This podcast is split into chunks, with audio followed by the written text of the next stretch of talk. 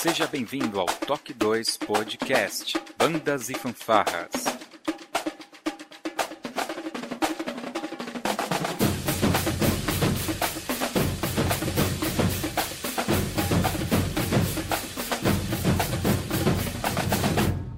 No ritmo da vida, na batida do coração.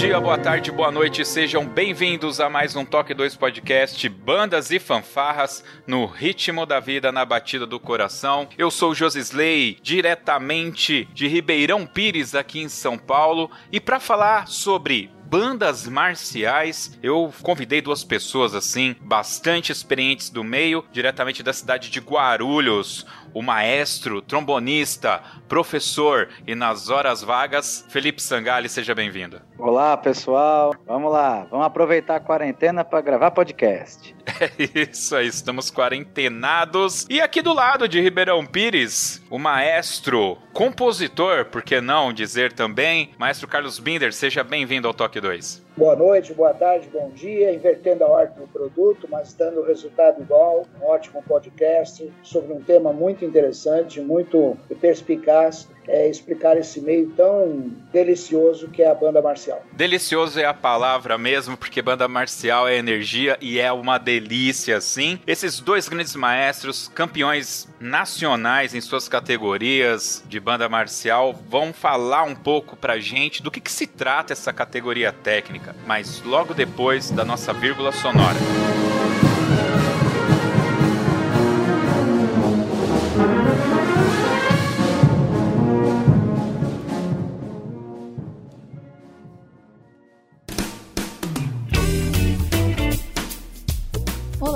Você está ouvindo o podcast do Toque 2 Bandas e Fanfarras, do site toque2.com.br. Você também pode ouvir os nossos podcasts através do aplicativo exclusivo do Toque 2, disponível para os sistemas Android e iOS.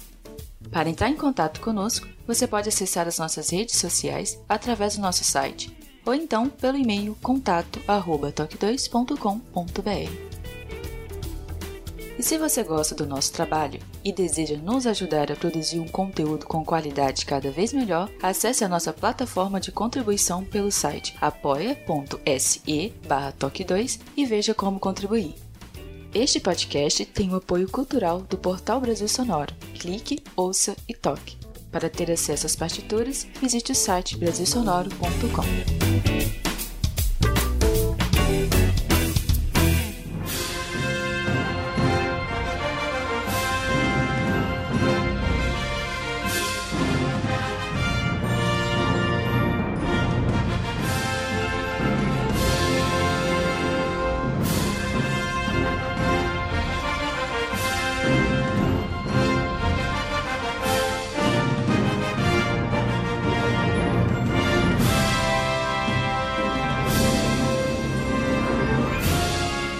bem, até aqui nós já temos dois podcasts gravados. O primeiro foi Fanfarra Simples, então a gente explica o que é a Fanfarra Simples do ponto de vista de maestros e coordenadores que trabalham com essa categoria técnica. Nós também gravamos um outro podcast sobre fanfarras com um pisto, que é uma categoria, eu diria até que controversa, né? E agora estamos aqui para falar sobre banda marcial. Existem outras categorias, que é a banda musical e as orquestras, propriamente dito. A gente está seguindo uma linha de evolução, essa evolução entre aspas, porque a gente vai acrescentando instrumentos na realidade, né? Vamos lá, Sangali, você é o professor formado, né? Você é, estudou para dar aula de, de música mesmo. Eles chegam a falar sobre essas características técnicas dos grupos né, é, no meio acadêmico? Não, no meio acadêmico, assim, é, se difere banda de orquestra só. Não, não, não, não tem muita essa diferenciação, porque é, o pessoal leigo que não conhece, leigo no que eu digo assim, que não conhece o nosso meio principalmente, para eles, banda, fanfarra, é tudo a mesma coisa. Exato. Então a gente tem que sempre esclarecer pro pessoal a diferença. E assim, se você for na minha sala da faculdade, 98,32% não sabe a diferença de uma banda para uma fanfarra. Então para eles banda é banda, fanfarra é fanfarra. E digo mais, o pessoal leigo, mais leigo ainda, minha mãe, por exemplo, se ela for assim, um dia ela foi, quando eu tocava na banda sinfônica Jovem do Estado com a maestrina Mônica, ela foi assistir, ela achava que era uma orquestra. Então, assim, o, o público em geral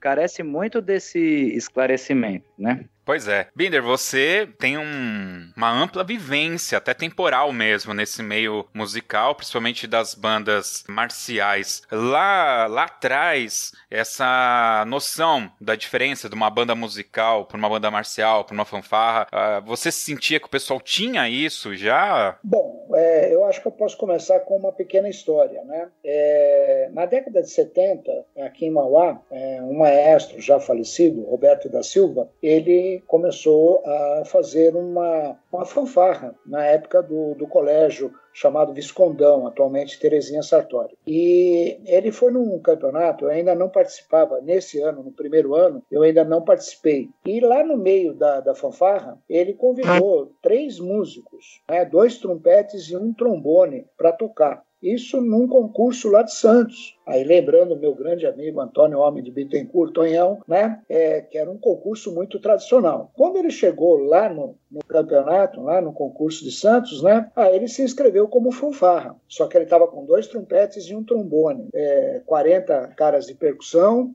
mais 40 de mais percussão e três caras tocando, né, algumas cornetas e os caras tocando, dois trompetes e um trombone. Aliás, me parece, se não me falha a memória, o trombone era Bartolomeu Antônio Rosa. Antônio né? Rosa. É, que vinha da sua cidade, Ribeirão Pires, né? Que era, na realidade, tocava clarinete ou sax com o seu Américo Del Corto e foi convidado a tocar trombone na banda aqui de Mauá. Essa banda que. Melhor instrumento, hein? É, olha só, olha as histórias, né? Aí quando eles entraram na avenida para competir, o pessoal falou: não, você não é fanfarra, você é uma banda marcial. E aí Nossa. surgiu a banda marcial de Bauá, né? no colégio Viscondão, com dois trompetes e um trombone tocando. Então, é, é, trazendo para os tempos atuais, colaborando com o que o Sangali falou, é, realmente ainda o grande público não é formado nessa questão da diferenciação das categorias técnicas, né? Quem evoluiu bastante bastante em relação a isso foi na época do Bagunçando Coreto, é um programa feito pelo Ronaldo Faleiros, na época na Secretaria de, da, de Turismo, se não me falha a memória, que depois virou Secretaria da Juventude. Ali começou-se a desenhar melhor a caracterização das categorias técnicas. Ficou mais claro para todo mundo o que era o que não era, o que podia usar, o que não podia usar. E aqui no Brasil, copiou-se um pouco o modelo europeu de brass band, mas como havia necessidade dessas bandas se deslocarem é, através dos campeonatos, e um deles, um grande campeonato era o da Record, havia a questão da marcha, então é, o modelo foi adaptado, né? tudo aqui no Brasil é adaptado. Né?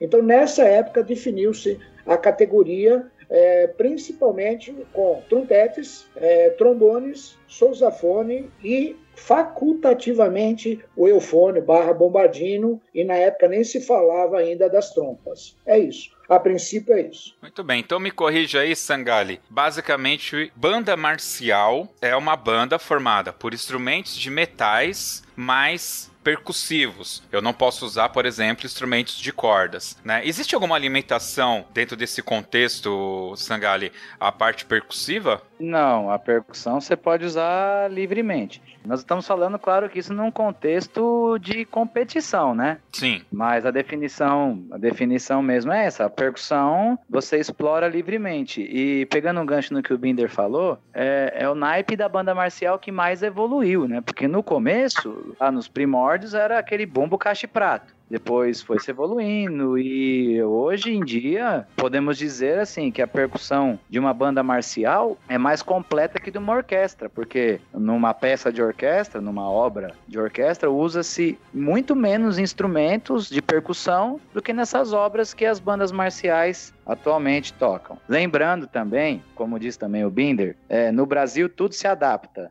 uma grande parte das bandas marciais hoje em dia não toca repertório escrito para banda marcial. A grande maioria toca repertório escrito para banda sinfônica, que aí vai ser um assunto de um próximo programa, e aí o pessoal adapta ou não para a banda marcial. É, então, essa é uma grande diferença. E voltando ao assunto, para não perder o fio da meada, a percussão de uma banda sinfônica e de uma banda marcial é a mesma coisa, não carece de adaptação, não carece de nada. É a mais completa que se possa ter. É, o, o, o naipe de percussão, na realidade, nessa evolução que a gente está trazendo aqui, uh, as próprias fanfarras simples já se utilizam bastante de instrumentos percussivos gerais, né? Sim, até porque para percussão, vamos dizer assim, que praticamente não muda nada. Porque se o, o, camarada ele toca, ele é percussionista de uma fanfarra simples, ele vai usar o mesmo instrumento que o cara que toca percussão numa banda marcial ou que toca numa banda musical de marcha. Vocês estão entendendo o raciocínio que eu, que eu quero dizer. O, a percussão não muda, a caixa da fanfarra é a mesma caixa da banda, o que vai mudar é o instrumental de sopro. Muito bem. Bom, é, do ponto de vista de arranjo, você já entrou aí falando sobre essa adaptação que aconteceu, que acontece na realidade, de um arranjo que é disposto para uma banda sinfônica, ele é adaptado para uma banda marcial. Vamos pegar um pouco da história aí, Binder. Você que participou de campeonatos bem antes da gente, né? Como que, que se dava isso nos primeiros campeonatos que você participou? O pessoal já tinha esse perfil de fazer adaptações, acredito que sim, mas é, qual era o tipo de música que essas bandas marciais normalmente tocavam? Bom, eu vou voltar um pouco no assunto anterior para também colocar de forma histórica a evolução da percussão na banda marcial, tá? E também já entrando no seu tema, né? Nos primórdios aqui do, do que eu participei, que é os concursos da Record,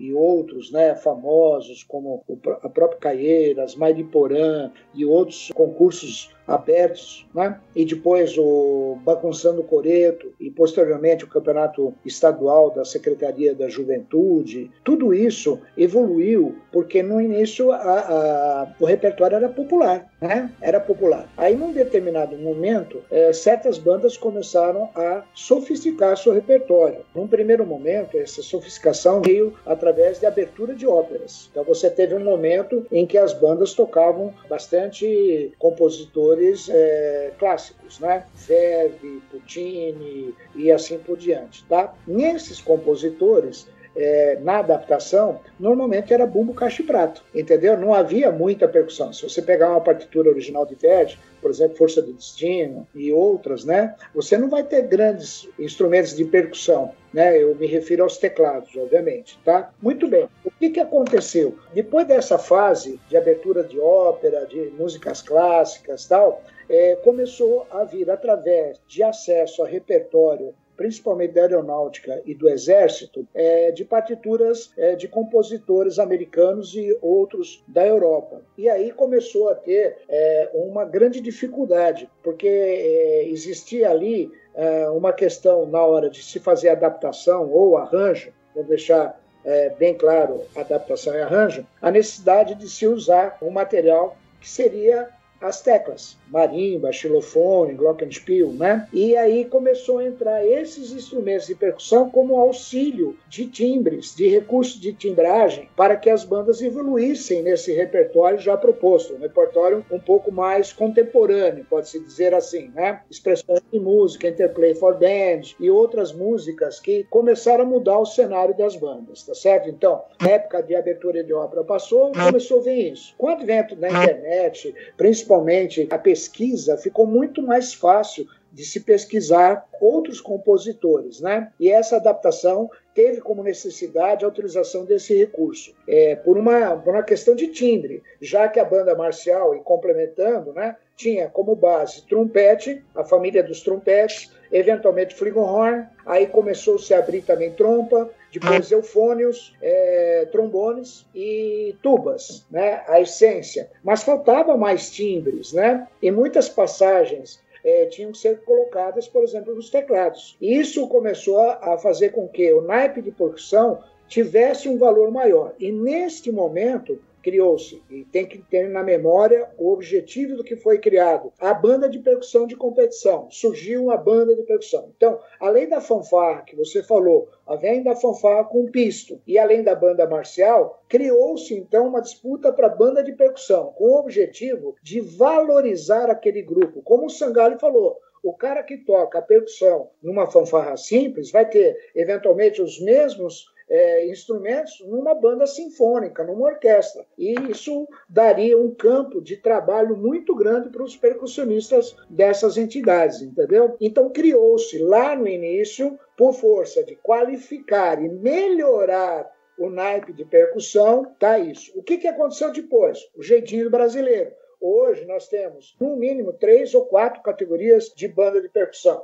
E aí começou a desvirtuar aquilo que foi proposto lá no início, tá certo? Tá? Então, dando um, um fechamento à ideia, né? É, tivemos um momento em que as bandas tinham um repertório é, popular, e aí popular, diga-se de passagem, por exemplo, John Philip Souza, com os dobrados também popular, é, músicas brasileiras, né? É, algumas características de, de ritmo, samba, bolero, vamos dizer, valsas, Zequinha de Abreu, etc, etc. As bandas tocavam muito isso. Depois entrou as eh, entraram as aberturas de ópera, né? É, e posteriormente um repertório mais contemporâneo. Hoje você vê bandas tocando é, compositores da, do mundo inteiro, do mundo inteiro, né? Se explora muito compositores do Japão. Né? Nós somos na, na de maiores precursores do Satoshi Yagrizawa, fomos também um dos precursores do David Holsinger e, e assim começou essa pesquisa. Né? Comprava-se lá o repertório, se importava a partitura.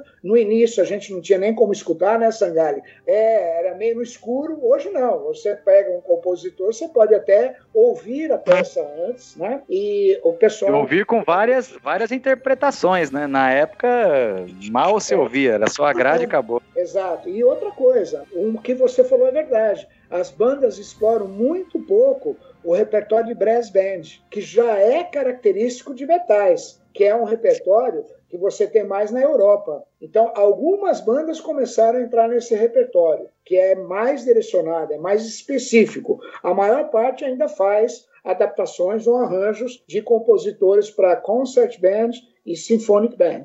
É isso. É, esse, essa, essa questão da brass band é o, é o repertório que já foi pensado pelo compositor para mais ou menos, né, com uma pequena diferença que as brass bands não usam trompas, é, mas é, ele já foi concebido para aquela formação de metais, né? Então, por exemplo, um, um Montanha Mágica do Otto Schwartz, é, o solo inicial, ele pensou acompanhamento para clarinete, não para um outro instrumento que você tem que adaptar para a banda marcial, né? Então, essa questão da brass band já é o repertório pensado para aquela formação, né? Não carece adaptações. É, exatamente. Só concluindo antes do Josi estar tá entrando numa outra linha de raciocínio, outra pergunta, é, esse é o grande problema. Então, por exemplo, eu soube recentemente que o Otto Schwartz ele elogiou uma adaptação dele, que é a Lira de Mauá que nós fizemos para uma obra dele. Diferente do Satoshi, que já não gostou de uma interpretação com banda marcial de uma obra dele, entendeu? Porque ele concebeu aquela obra com outra, outros timbres, né? Com uma outra característica, tá? Então, eh, nós nos apossamos de um repertório que, na realidade, não foi feito para aquele grupo de, de, de, instrumental. Mas essa é uma grande discussão que a gente pode ampliar aí, né, Josi? Uhum. Posteriormente, adaptação, arranjo, né, que é, é complicado. E o cerne, né, que acompanha a obra, né, como você mesmo falou, do compositor, o que ele quis dizer com aquilo, né? Exatamente, porque quando você faz uma adaptação, você tem que tomar muito cuidado, né? Eu geralmente hum, não sou o dono da verdade, né? Mas eu vou meio que dizer a minha fórmula, né? É, eu faço uma análise harmônica de toda a música, vejo todos os acordes. Então, por exemplo, ele colocou um sol menor com o sino baixo, só que o baixo que ele está usando é um clarone. Então você tem que pensar, ah, o clarone é um instrumento grave, tá? Então, o que, que eu tenho grave na banda marcial? Tem a tuba, tem o trombone baixo. É, então, você tem que ter essa sensibilidade de trazer para a realidade da banda marcial sem descaracterizar a ideia original do, do compositor. Vai ficar o que ele pensou? Obviamente que não. Mas você tem que tentar chegar o mais próximo possível do que ele pensou. E o que a gente vê por aí tem algumas bandas que o pessoal não adapta nada, ele joga a partitura lá e vão embora, e tá tudo certo. E, e, e não pensa, ah, eu só vou pegar a melodia e passar para lá, mas às vezes tem um acompanhamento, por isso que você tem que analisar. Ele, às vezes ele colocou, por exemplo, um acorde de dó com nona, então, e só tem um clarinete fazendo a nona. Então, você tem que pegar aquela nota longa e colocar para alguém tocar. Não é só a melodia, né? Você tem que entender todo o conceito da peça. A adaptação é algo demorado e é algo que tem que ser muito minucioso para ficar legal. Eu queria fazer um comentário e você, na verdade, pegou o tema que eu entraria agora, que é essa questão do arranjo. Eu acho que quero ouvir mais de vocês falando sobre isso. É, como eu sou tecnicamente com menor conhecimento, eu queria fazer um comentário aqui. É, antes disso, só fazer uma orientação ao nosso ouvinte que escute o podcast sobre fanfarra simples, fanfarra com piso, vai estar aqui o link no post. O toque 2, número 2, que foi o Evolução da Percussão com o René William, que foi percussionista da banda de Mauá, a gente fala um pouco sobre essa questão da transição, né? O Binder comentou aí atrás sobre as bandas da década de 70, a caixa clara, né? Era uma caixa muito fina, ela dava cinco dedos de altura, né? É o naipe que mais mudou é a percussão. O sopro, o sopro mudou também, mas a percussão é uma evolução imensa, mudou muito. O René ele comenta um pouco sobre isso. Uh, sobre composição, arranjo e adaptação, já fica aqui o compromisso da gente gravar falando sobre esse tema, mas eu gostaria de já deixar aqui registrado também em áudio o convite ao Castro, Wellington Castro Castro para falar sobre isso. Porque no nosso site, o Sinfonia 9, ele postou essa semana um artigo falando sobre essa diferença. A diferença entre composição, arranjo e adaptação. Tá muito legal, viu? Tá legal, né? E tá fácil de entender. O Binder falou sobre o compositor é, comentando sobre as suas obras. O Otto, ele viu uma adaptação feita somente para teclados e banda de percussão de uma obra dele, se não me engano, de uma banda, inclusive, aqui do litoral norte. E ele elogiou, né? E na própria entrevista que a gente fez com ele,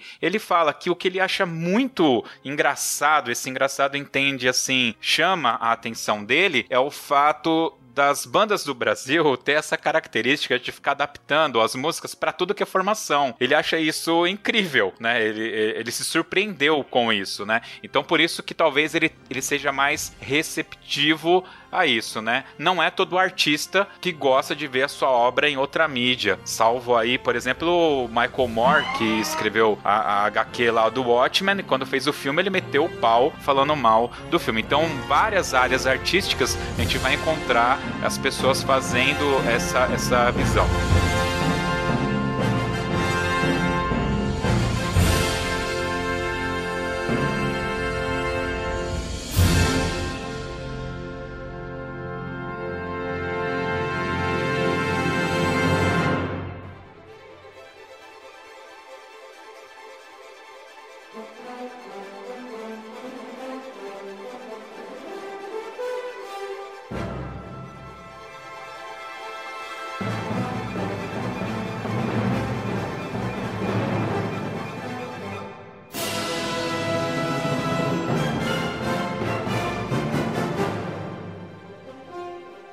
Voltando para o tema de arranjo, eu anotei aqui uma questão que é a questão técnica instrumental. Explico. Por exemplo, é, eu me lembro que uma banda marcial de um amigo meu, ele pegava a parte de clarinete sem fazer nenhum tipo de adaptação e colocava para o flugelhorn fazer a parte. No entanto, tem aí uma questão da fora a, a, questão eventualmente de timbre, tem uma questão do músico ser capaz de executar aquela parte naquela dificuldade que foi escrita para o clarinete. E com certeza existem ali transições de nota que ele não vai conseguir reproduzir, porque é um instrumento de palheta e ele está no instrumento de metal. Como eu falei aí da questão técnica, isso aqui eu tô dando como exemplo porque vocês vão falar bastante agora, né? Eu, como não sou um músico de, forma, de, de formação, né? Eu sou um músico em dó maior, o que que eu faço? Eu pego a, a, as partituras originais, adapto pro meu grupo, observando muito mais essa questão do timbre, né? Para tentar dar uma casada. Eu não caio nesse nível aí, Sangali, de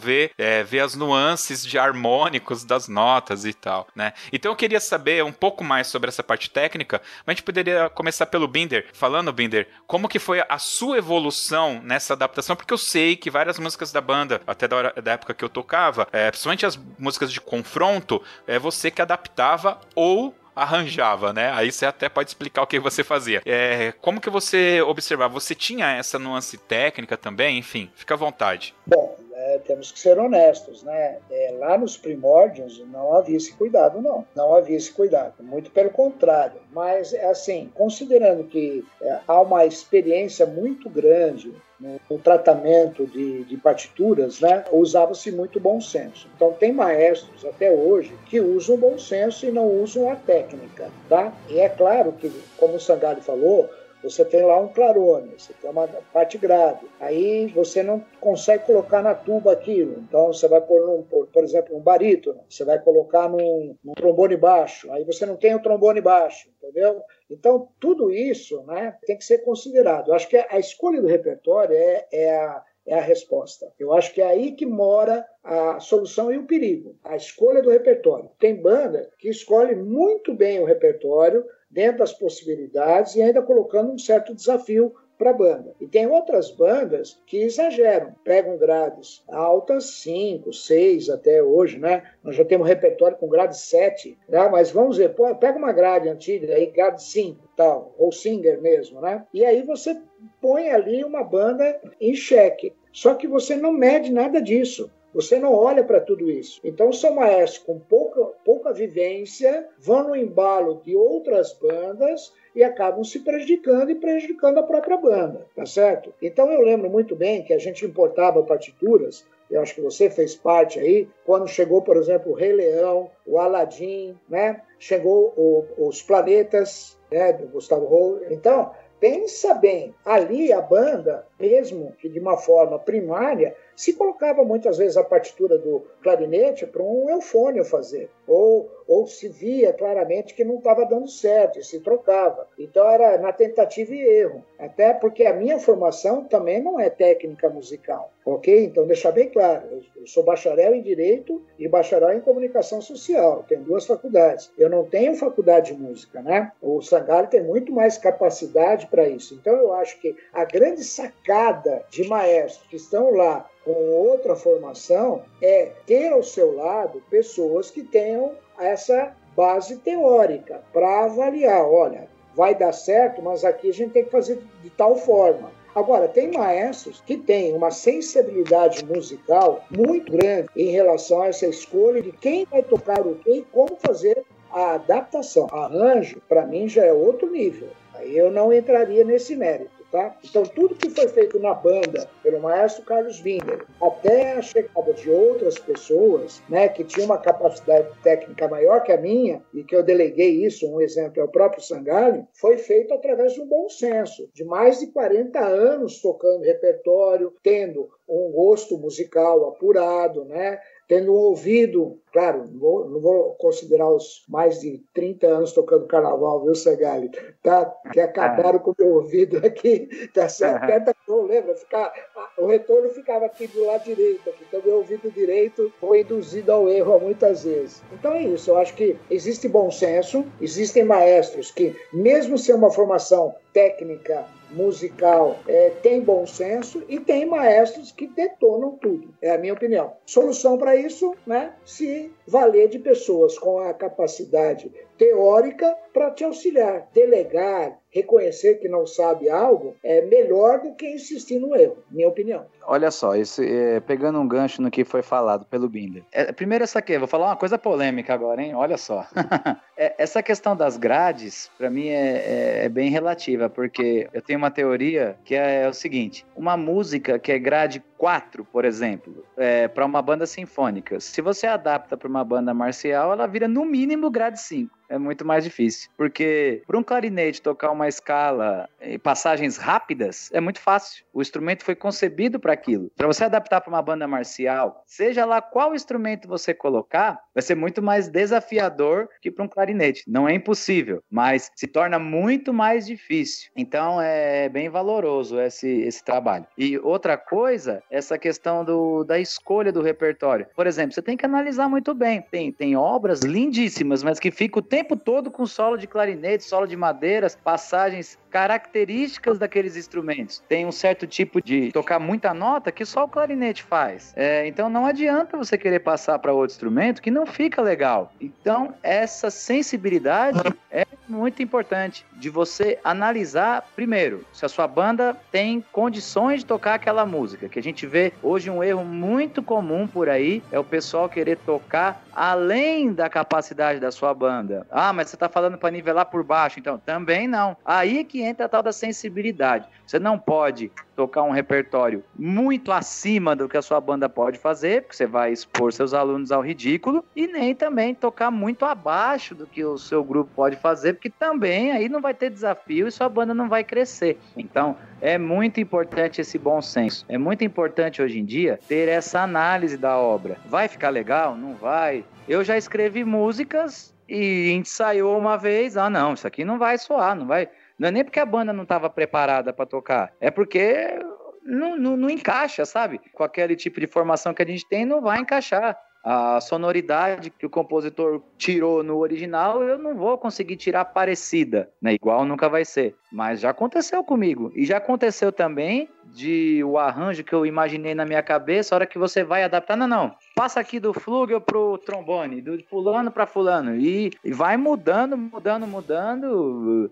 todos os arranjos que eu faço, pode-se dizer que nunca chegam ao dia de apresentar igual eu escrevi. A gente sempre muda alguma coisinha daqui ou ali e tenho certeza que os maestros por aí, o pessoal que está ouvindo, também faz isso, porque você está sempre buscando é, melhorar, né? Ver como é que vai ficar. Deixa eu fazer uma pergunta aí, os dois podem responder. Existe alguma fórmula mínima, tá? Não tô falando assim de uma receita de bolo, mas uma fórmula mínima de quando você vai adaptar de uma banda sinfônica para uma banda marcial? Vou dar um exemplo. Sax tenor. As passagens ficam melhores se colocadas num trombone ou num eufônio. Tem alguma formulinha que dá para dar uma ajudada na galera que não manja muito que nem eu? Bom, eu acho que eu vou, vou responder antes do técnico. Eu acho que entra aí a questão do bom senso. Como o próprio Sangari falou, ele já mudou mudou o arranjo dele entre a concepção original e a concepção final. Então, primeiro, tem que ver a qualidade da banda. Nem sempre você tem naipes equilibrados. Né? Isso é um milagre, quando todos os naipes estão equilibrados, com a mesma qualidade, com o mesmo ponto. Né? Tá, eu não estou dizendo de 0 a 10 que todo mundo está em 10, mas todo mundo está em 7 por exemplo, né? Todo mundo está no mesmo nível e aí você consegue fazer algum, alguma, algumas jogadas. Por exemplo, é tradicional jogar o sax alto para trompa. É muito tradicional fazer isso. Então você começa com uma solução tradicional, mas que talvez lá no final não dê o resultado que você queira. Por isso eu volto a insistir que as bandas aqui do, de, de competição, né? Bandas de competição não usam a alternativa das brass bands. E olha, eu já peguei várias partituras, vários, né, várias músicas para brass band ficariam fantásticas em, em banda marcial com poucas mudanças na Sangalo, com pouca coisa a fazer. Outra coisa que o pessoal faz também, de forma equivocada, né, por exemplo, eu estou aqui fazendo um arranjo de uma música, eu não vou declinar o nome agora, claro, vou deixar em suspense. Por exemplo, onde eu começo, o pícolo, a flauta, o clarinete tocam 32 notas num compasso quartenário, né, num andamento de 80 batidas por minuto. 32 notas. O que, que o cara vai fazer? Me desculpa. O cara vai pegar isso aqui, ou vai simplificar, ou vai jogar para os teclados. É a solução atual. Tanto é que tinha no regulamento da FADESP, se não me falha a memória, que a pessoa que fizesse essa jogada de jogar a partitura, as notas né, é, fusa, semifusa para teclado, é, seria penalizado. Mas para acontecer isso, aí já fazendo uma crítica, você tem que estar a grade na mão, né? Sem a grade na mão, como que você vai fazer, né? É, é ridículo. Ou você, então, faz uma simplificação, né? Você simplifica aquelas 32 notas, né? Mas, por exemplo, nesse caso que eu estou fazendo arranjo, é para uma banda marcial, aliás, desculpa, não estou fazendo arranjo, estou fazendo uma adaptação, eu vou ter que conversar com o maestro que me pediu para fazer essa adaptação, como que ele quer tocar 32 notas né, a 80 batidas por minuto? Quem vai tocar isso? Sabe? Eu vou ter que perguntar. Né? Ele tem alguém para fazer isso aqui? Eu não sei, né? Eu posso pôr, por exemplo, um bombardino. O cara lá é fera, o cara tira lá, fusa e manda bala. Não, o cara vai jogar no, no piccolo né, para compensar o agudo lá, né, do flauta, da flauta, do flautim, ele vai jogar no pico. Mas o cara vai aguentar tocar isso aí? Pouco provável, né, Sangalho? Entendeu? Então é, é tão, José.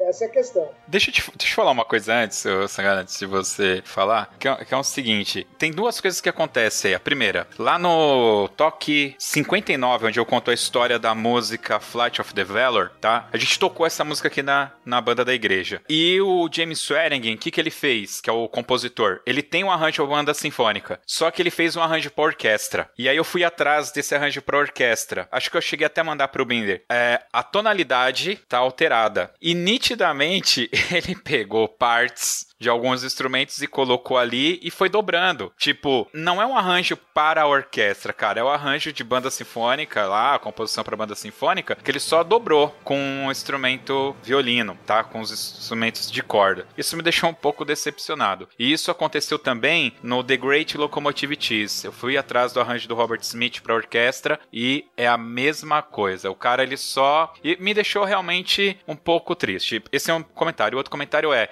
o Bender falou aí das das brass bands, é, eu realmente não sou um pesquisador dos arranjos das brass bands, mas alguns arranjos que ca ca acabaram caindo na minha mão, eu vejo que, de novo, a técnica instrumental ela é um bloqueio para esses arranjos porque eles são muito difíceis. Por exemplo, todo aquele que eu vi que eventualmente servia para um campeonato. Vamos lá, tem várias questões aí. É, a primeira que você falou da mudança de tom é o seguinte: toda vez que você monta é, um grupo, cada instrumento tem sua dificuldade. Então, por exemplo, uma banda marcial, qual é o tom que você vai tocar primeiro? Si bemol, sempre. Eu, eu tenho trabalho iniciante em Mogi, em Santa Isabel também. Então, a primeira música que você tem que tocar é em si bemol. Dó maior para os trompetes, Fá maior para as trompas. Mas, por exemplo, se você tem uma orquestra, se você tocar em Si bemol, você arrebenta com as cordas. É dificílimo para um aluno iniciante de violino tocar um Si bemol. Para cordas, o tom fácil é o Ré maior. Aí, em contrapartida, se você tem uma banda marcial e inicia em Ré maior,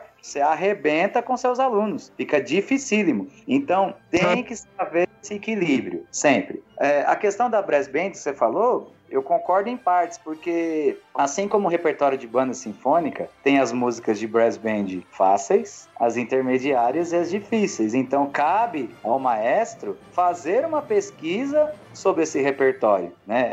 Hoje em dia, posso dizer assim, fácil nunca é, mas tem uma gama de músicas assim, você digita brass band no no YouTube da vida, aparece muita opção. Então você tem que pesquisar. Tem para todos os gostos. E quanto ao que o Bini estava falando, do, que você perguntou da fórmula mágica, é, a minha resposta é assim: não, não existe. Depende de muitos aspectos, né?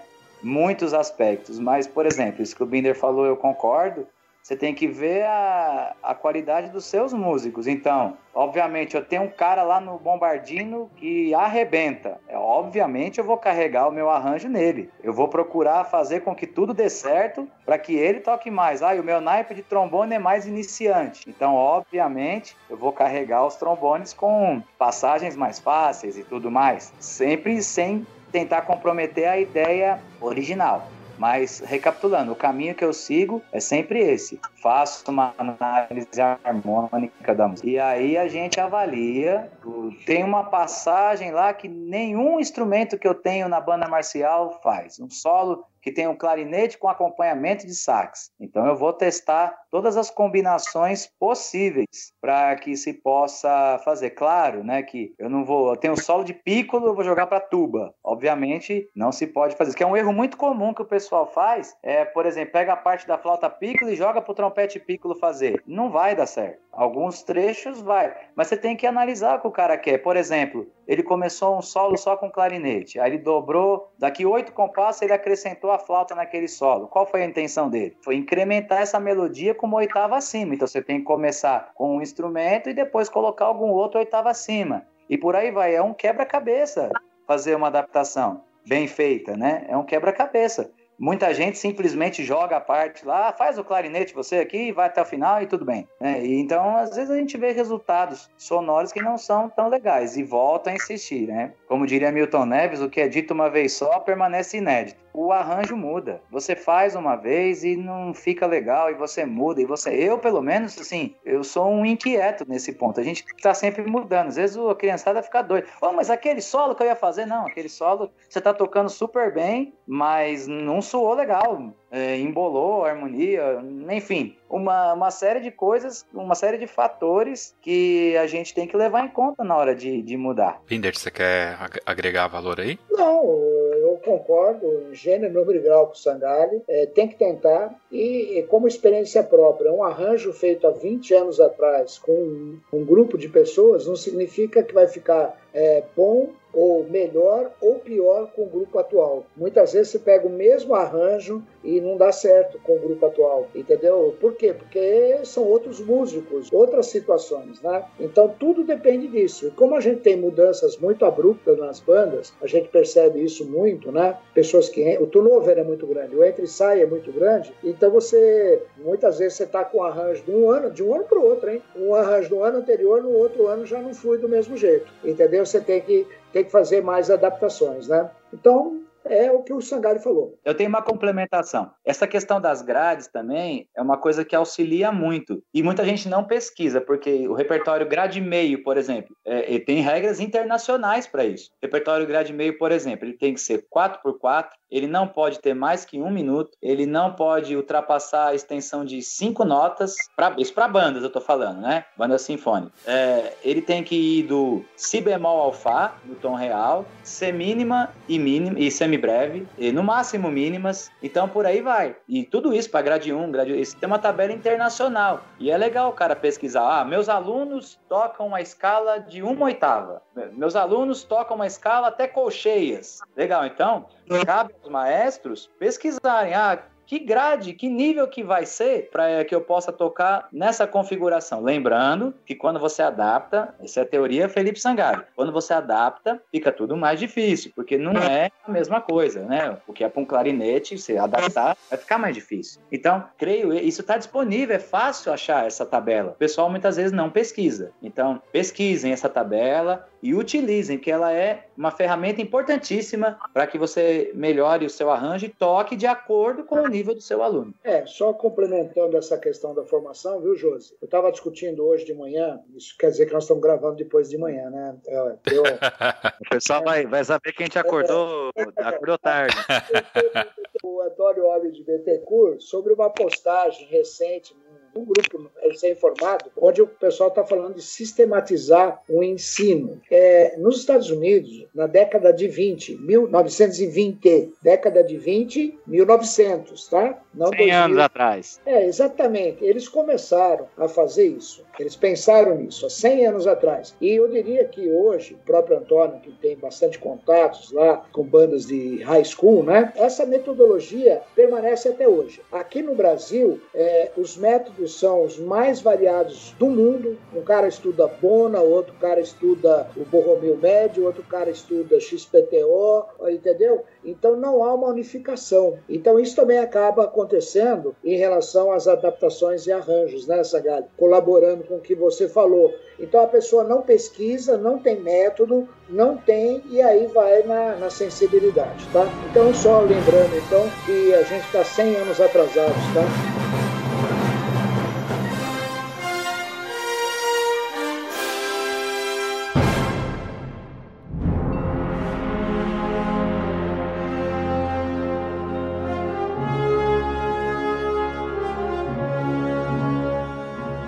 Quando a gente fala de banda marcial, fanfarra, é, fanfarra com pisto, até banda de percussão, é, a gente que é do meio, né, participa dos campeonatos, assiste muito de CI e tal, a gente tem essa questão do movimento. O movimento parece que tá muito junto com essa categoria técnica, né? É diferente da banda sinfônica ou, ou da, da banda de coreto. Meus amigos ainda acham que eu rejo uma banda de coreto. A banda de coreto, mesmo ela ficando lá no coreto e se apresentando também no coreto, mesmo assim, ela participava de procissões na, na, no interior. Enfim, tem uma questão aí também da movimentação, né? Binder, a marcha, ela faz parte do core de uma banda marcial. Sim, não só de uma banda marcial, como você mesmo citou, de, de bandas, inclusive bandas musicais, que antigamente se chamavam-se banda de coreto. O que eu não gosto de falar é que ultimamente há uma, um nivelamento por baixo e as pessoas não, não estão entendendo que ao matar a marcha, o deslocamento, elas vão extinguir uma cultura. Eu acho que tem que preservar, tem que existir. Não sou contra a apresentação em lugares fechados, né? tipo brass band europeia. Não tem nada contra, muito pelo contrário, admiro, acho fantástico,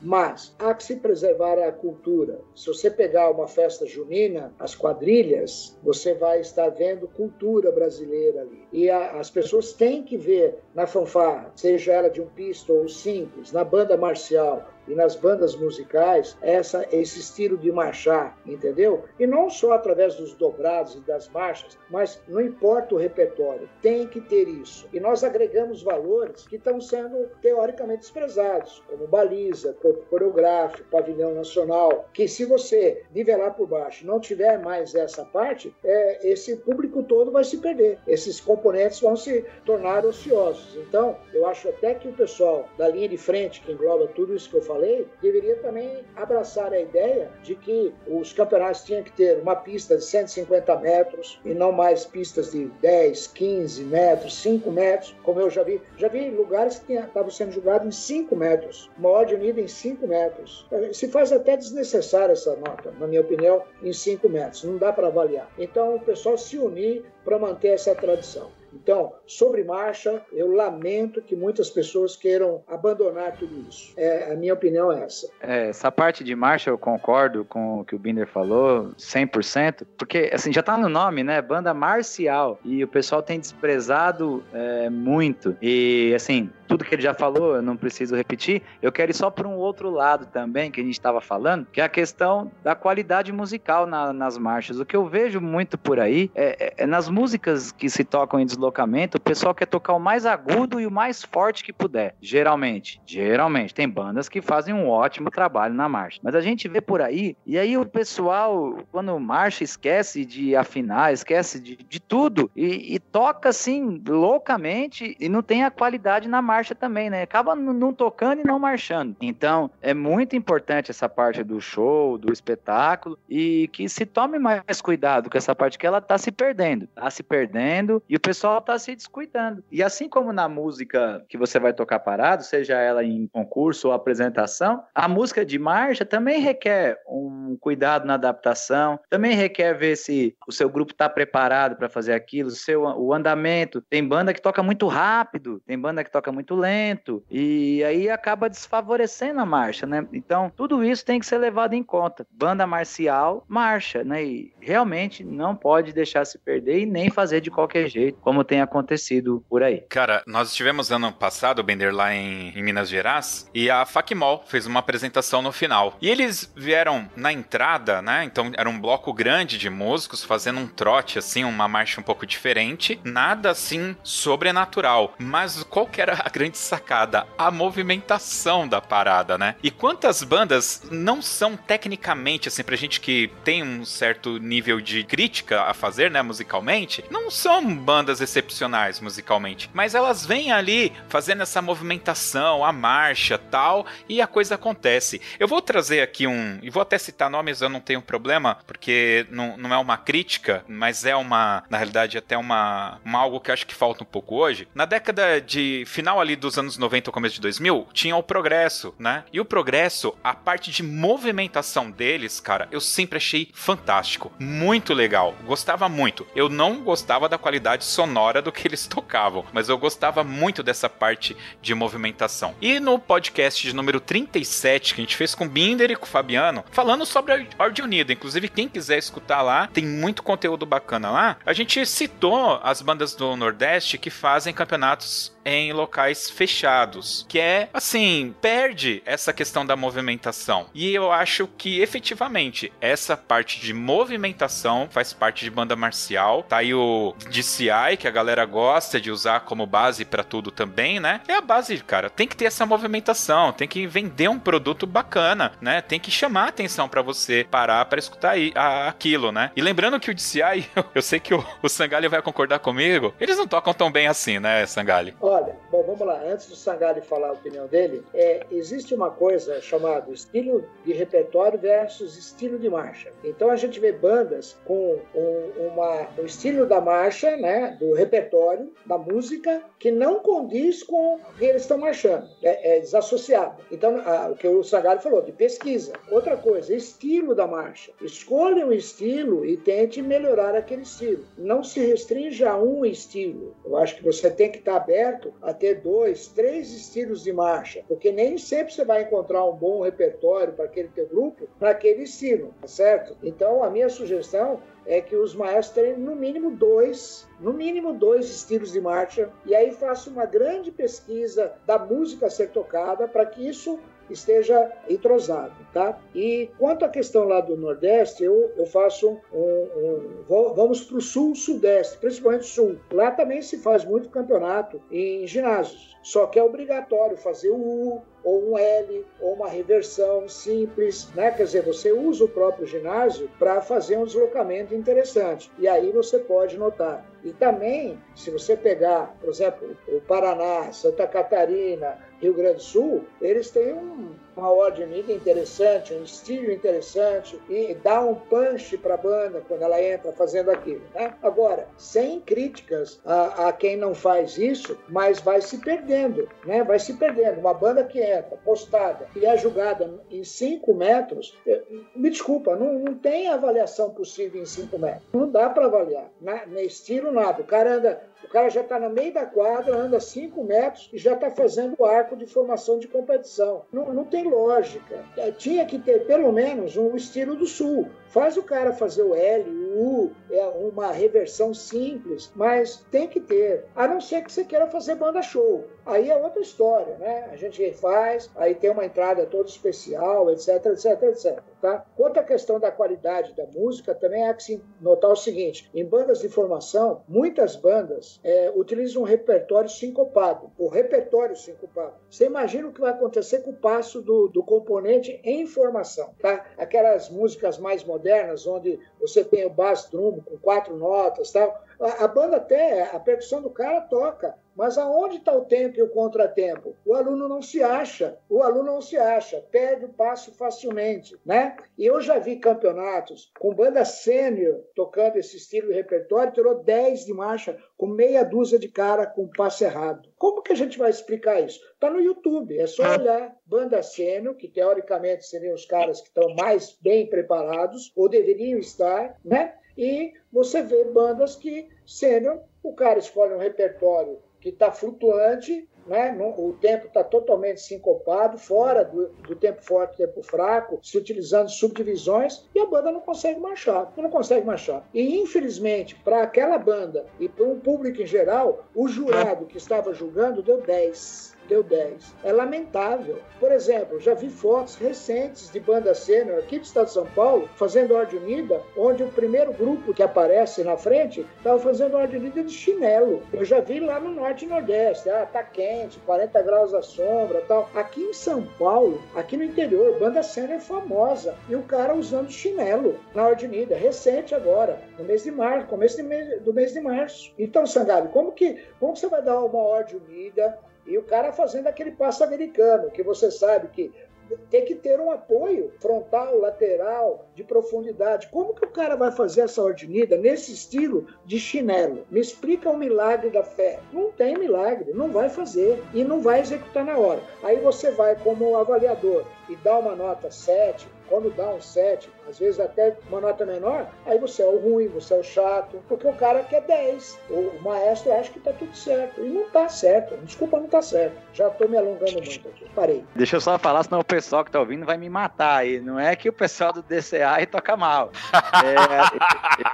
É, é não, pera aí, senão você bombardeado aí. É, eles tocam bem, são afinados. É um estilo de, de tocar, o estilo que o sopro deles toca. Eu não gosto, não me agrada. Para mim é muita força. Obviamente eles estão num campo, obviamente tem que ter aquela amplitude de som, mas é um estilo que não me agrada. É só isso. Eles não são ruins, eles são excelentes no que eles fazem. É um show. Eu adoro assistir. É, mas, assim, eu não gosto do estilo sonoro com que eles tocam. Dito isso, é, acho que também muitas vezes para as bandas falta uma metodologia de ensaio de marcha. Assim como se tem a metodologia do sopro, é, da música, da percussão, você vai usar lá o Essential Elements, o trombone vai usar o Galhard, o trompete vai usar o Clark, enfim, o método que você usar. Na marcha, você tem que ter uma metodologia. Ah, não existe nada pronto. Não, mas você tem que criar a sua e tem que ensaiar. Muitas vezes, algumas bandas aí falta ensaio, né? Falta dar a mesma importância para a marcha marcha que a música tem. Tem gente que joga para segundo plano. Tem banda que eu já vi que o cara na hora de entrar não sabe o que vai fazer. Ah, é, forma aí. Mas quem quer aqui? Não, não sei. Forma aí. Eu já vi, não estou brincando, mas é isso. Também já vi, diga-se de passagem. E eu não acreditei, você já tinha comentado isso comigo, eu vi acontecendo na minha frente e falei, não, não, não é possível, não é possível. E eu fiquei pensando como que o, como que o cara de marcha, né, ia dar nota para aquilo, mas beleza.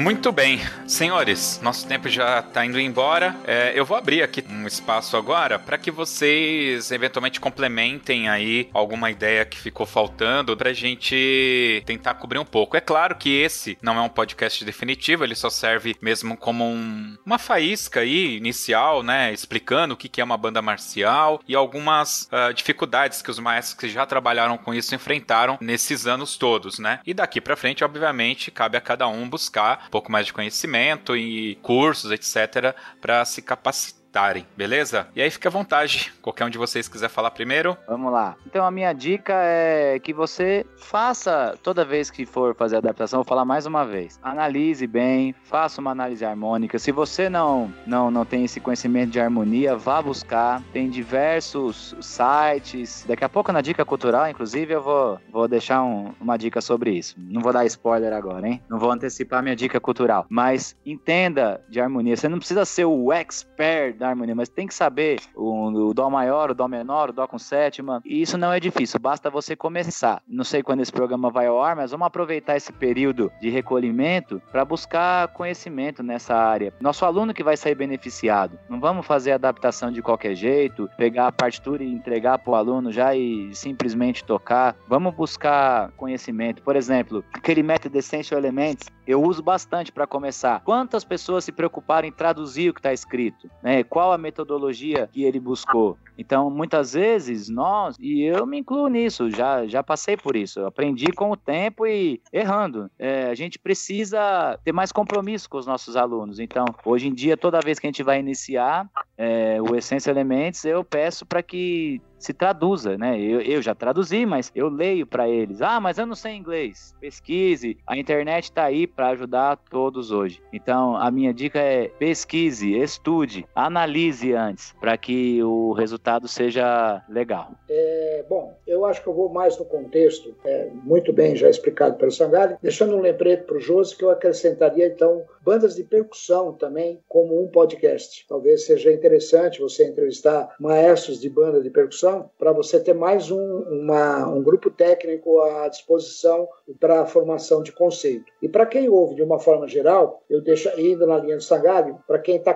querendo formar um grupo, né, ou mudar de, de uma categoria técnica para outra, que pesquise também, né? Então, você tem que saber o que é uma banda de percussão, você tem que saber o que é uma fanfarra simples, você tem que saber o que é uma fanfarra com pisto, você tem que saber o que é uma banda marcial, depois uma banda musical, banda sinfônica e orquestra. É muito importante para quem vai montar um grupo entender que grupo ele quer montar, né? Entendeu? Isso é, colocando lá no começo, né? Para quem já trabalha, eu acho que a, a, grande sacada é se aprimorar sempre, participar dos workshops. É, a internet está cheia de, de bons exemplos exemplos, tem um lado ruim também, mas temos que entender que a pesquisa é muito importante, mesmo que você não tenha dinheiro para fazer uma faculdade de música ou ter tempo para isso, é, como o Sangalho disse, existem vídeos excelentes aí, tutoriais fantásticos, né, é, para quem quer progredir. Para aqueles que querem só aquele momento de prazer, de disputar um campeonato e ficar em último lugar e achar que está tudo certo, e iludir os seus componentes ali, eu acho que não, não dá. E a gente vê muito isso, infelizmente né? e poucos querendo subir, qualificar melhor a si mesmo e aos seus liderados. Né? Qualificação sempre, nivelar por cima, nunca nivelar por baixo. Nosso meio já teve muitos momentos em que muitas pessoas quiseram nivelar por baixo, vários momentos, talvez até hoje, né? pessoas que querem nivelar por baixo. Uma das coisas, rapidamente, Josi, é essa questão da ordinida. Você sabe que eu sou apaixonado por esse tema e é, tem pessoas que querendo minimizar isso. Eu, eu sou radicalmente contra outra. Eu acho que o que nós temos que preservar, já que foi construído um histórico, uma cultura de bandas no Brasil, principalmente as bandas marciais, nós temos que valorizar essa cultura, tá? Então, a minha deixa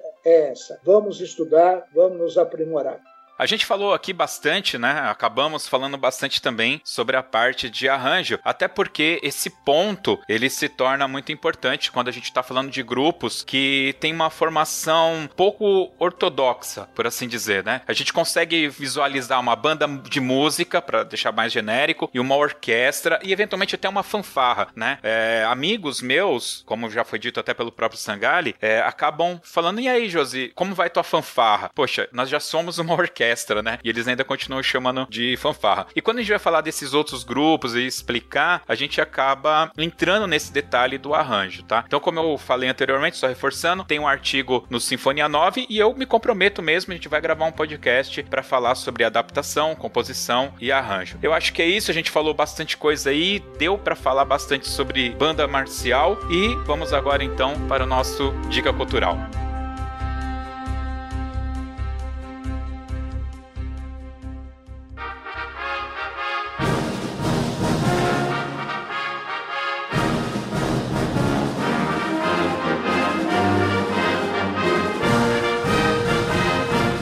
Muito bem, a dica cultural é aquele momento que os nossos convidados dão dicas aí de filme, série, livro, é, um prato, um restaurante, sei lá, uma viagem, um método, qualquer coisa.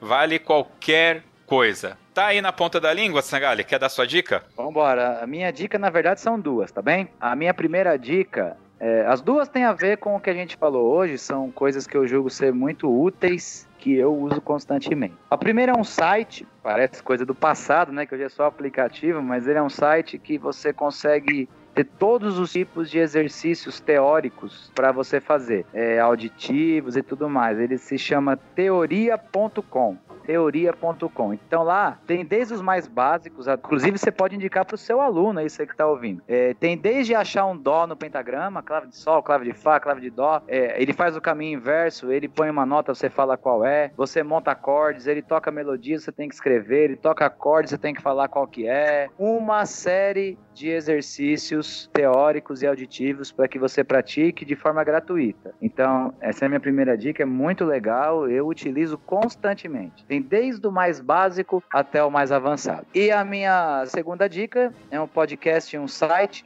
para você treinar inglês. É, o site chama domineinglês.com e o podcast é, ele se chama Inglês Básico Todos os Dias. Então é um cara americano que se mudou para Jundiaí e ele cada eles são podcasts mini podcast ele fala, né? Tem de 7 a 10 minutos. Então ele passa uma lição e ele explica o contexto da coisa e aí você ouviu, você vai lá no site dele e tem lições também para você praticar e aprimorar o seu inglês. Eu uso bastante também, faço todo o programa que ele posta, na sequência eu já vou lá e faço os exercícios. É muito legal. Tem uma parte paga para quem quiser, mas com a parte gratuita você já consegue estudar uma infinidade de coisas. Eu não fiz a parte paga ainda. Legal. Eu também estou aproveitando esse período aqui em casa, estudando um pouquinho, mas por livre e espontânea pressão do trabalho.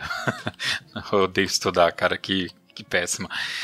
A maestro Carlos Binder, tem aí uma dica? Bom, antes de receber aplausos dos dois outros componentes desse podcast, né? Eu gostaria de dar a dica dizendo que esse artista, ele valoriza o músico brasileiro. Já assisti vários shows dele, já houve momentos em que ele valorizou as cordas, a percussão, é, e recentemente eu fui assistir um show dele onde tinha um trompetista e um trombonista trombonista tocou muito. Então, quem puder acompanhar, seja em vídeo, seja de forma presencial, eu indico Ney Mato Grosso como dica cultural. Cita-se aplaudido. Fantástico. Ney Mato Grosso é fantástico. É, e só complementando, eu acho que quando você. Não é só esse artista, eu acho que vários artistas brasileiros prestigiam o músico nacional. Né? Eu acho que todos esses artistas de exposição midiática de grande nível, é, poucos têm bandas ao vivo, é, coisas que você possa estar tá prestigiando o músico brasileiro, né? Então, assim como eu gosto muito dos musicais é, ali no antigo Teatro Abril, não sei como que chamam ali agora, né? Então, Os Miseráveis, Rei Leão, né? Chicago é, e outros, né? Que passaram ali. Eu acho que isso é muito importante o Brasil tem que prestigiar, principalmente quando há música ao vivo. Isso é muito importante, essa cultura tem que melhorar. E os artistas como Ney Mato Grosso, que na minha opinião é um excelente intérprete, um showman fantástico, ele sempre valorizou, então essa é a minha dica. Bom, pessoal, a minha dica é o seguinte: como o tema aqui é banda marcial, é movimento, tudo, eu na realidade vou é, repetir uma dica que eu já dei há um tempo atrás, que é uma série documental do Netflix chamada Wild Cats Marchando para o Futuro ou Marching Orders em inglês, né? Essa série documental, nós temos um podcast que a gente gravou sobre ela, é o podcast número 45. E o que que acontece? Quando a gente gravou aquele podcast, logo na sequência da série ter estreado, a gente acabou falando muita coisa um pouco na emoção, né? Daquela coisa de na Netflix ter uma, algo sobre banda marching band e tal. E acaba que quando a gente faz essas leituras é, na emoção, cheio de paixão, a gente perde muito do que o, o conteúdo da série está nos mostrando, né? Então eu queria convidar os nossos ouvintes a ouvir o nosso podcast, que ali já tem algum encaminhamento para uma outra visão, né? E depois reassistir a série. Mesmo que você já tenha assistido, assista novamente, observando de um ponto de vista crítico, prático, de coisas que podem ser colocadas em atividade, né? E eventualmente de ações que eles tomam lá e que eventualmente pode ser controverso ao nosso meio de bandas e fanfarras aqui do Brasil, tá? Então a minha dica é essa série e o podcast, os links estarão aqui no post, assim como todos os links de tudo que a gente falou vai estar aqui disponível. E eu quero fazer uma menção aqui, não é uma dica, mas mandar um abraço para um novo amigo, vou colocar assim, que é o Anderson, lá de Ribeirão Preto.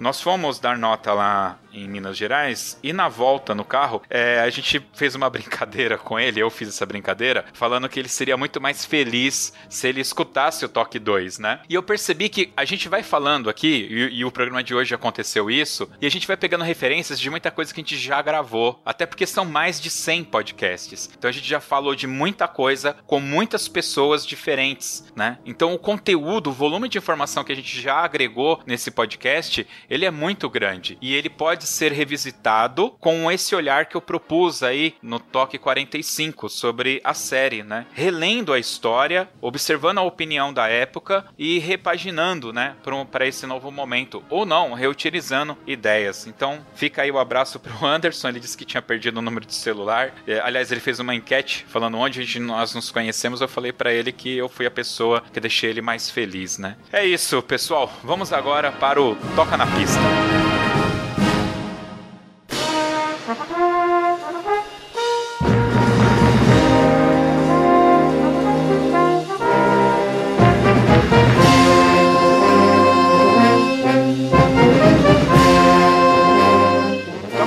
Aquele momento que os nossos convidados escolhem a música final aqui para o podcast. Eu queria propor uma coisa, já que nós estamos com dois convidados, que um escolhesse uma música de entrada para a gente usar na abertura do podcast e o outro escolhesse a música final. A música de entrada, eu gostaria que fosse uma música de entrada de alguma banda mesmo, que vocês escutaram ou que vocês participaram, tá? E aí a música final é aberta para qualquer coisa, né? E aí vocês podem tirar um 2 ou um virtual aí, um par ou ímpar virtual para ver quem vai escolher o quê. E aí, Sagar? Pode fazer as honras, Binder. Eu fico com a outra. Eu fico com a entrada? O que você escolher, eu fico com a outra. Ah, é? Tá bom. Então tá bom. Então, eu vou escolher as duas, pode ser? Você fica com a outra? Pode ser. É, pode escolher. Tranquilo. Tá legal. Bom, a música dele. Tranquilo. Já que nós estamos falando em marcialidade, né? Já que nós estamos falando em banda marcial, uma das figuras que me remete bastante a essa essa eu tive a oportunidade, inclusive, hoje, de ouvir uma banda japonesa, da Marinha Japonesa tocando. É, eu acho que a música de entrada poderia ser Cisne Branco. Cisne Branco. É o hino da Marinha Brasileira, é isso, né? Exato, não, é, é o hino da Marinha Brasileira, mas hoje eu escutei a Marinha, uma banda da Marinha japonesa tocando um cisne branco que olha. Qual cisne branco que noite de lua não vou me atrever a cantar, mas a letra é fantástica. Ah, ainda bem que você não cantou, Sagari, pelo amor de Deus. É... Ah, para toda a humanidade que ouve o podcast aqui, não cante.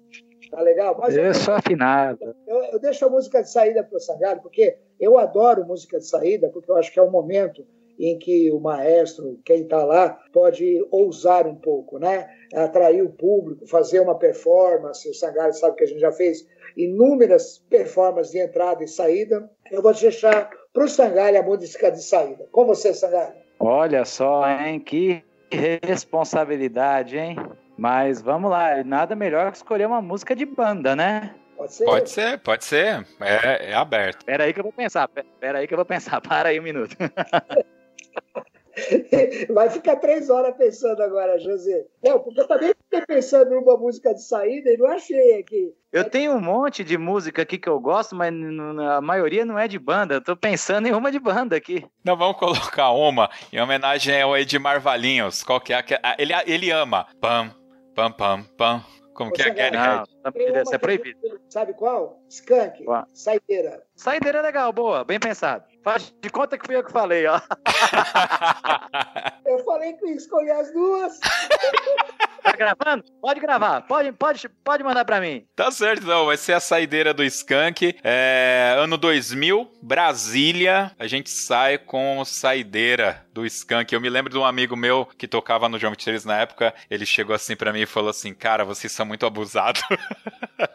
Ó, e, ó, um detalhe, um detalhe. Essa música saideira, o arranjo original é, tem muito metal, é muito legal, é fantástico o arranjo. Muito legal. Eu vou, eu vou pôr o arranjo original, cara. Muito legal. Vou pôr o arranjo original, tá bom? Porque eu acho que. É, é porque eu acho que a gente só vai encontrar o arranjo uh, desse vídeo de 2000 e já faz muito tempo e a qualidade do áudio não tá muito boa. Então eu vou colocar o link para quem quiser ver o vídeo, mas aqui no podcast eu vou colocar a versão original. É muito legal. Então tá bom. Pessoal, é isso aí. Sangali, muito obrigado por disponibilizar seu tempo para estar tá aqui com a gente, falar desse assunto que a gente quase não gosta, né? Que é banda marcial. Binder, mais uma vez, muito obrigado pela sua participação e por todo o apoio que você dá aqui ao Toque 2. Obrigado de verdade. Valeu. Valeu, até a, até a, próxima. Muito bem, pessoal. Esse e outros podcasts você pode escutar através do Spotify, Deezer, Google Podcast ou através do aplicativo exclusivo para Android do Toque 2. Tem lá na Google Play, é fácil de achar. E claro, através do nosso site toque2.com.br. É isso aí, valeu, até o próximo Toque 2.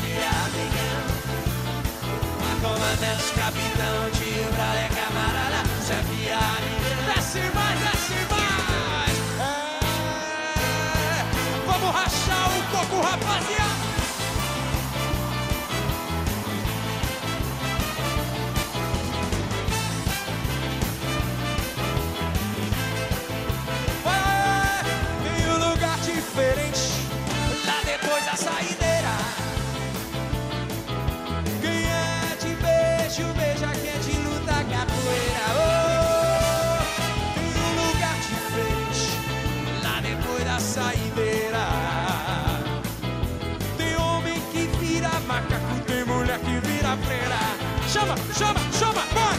Comandante, capitão, de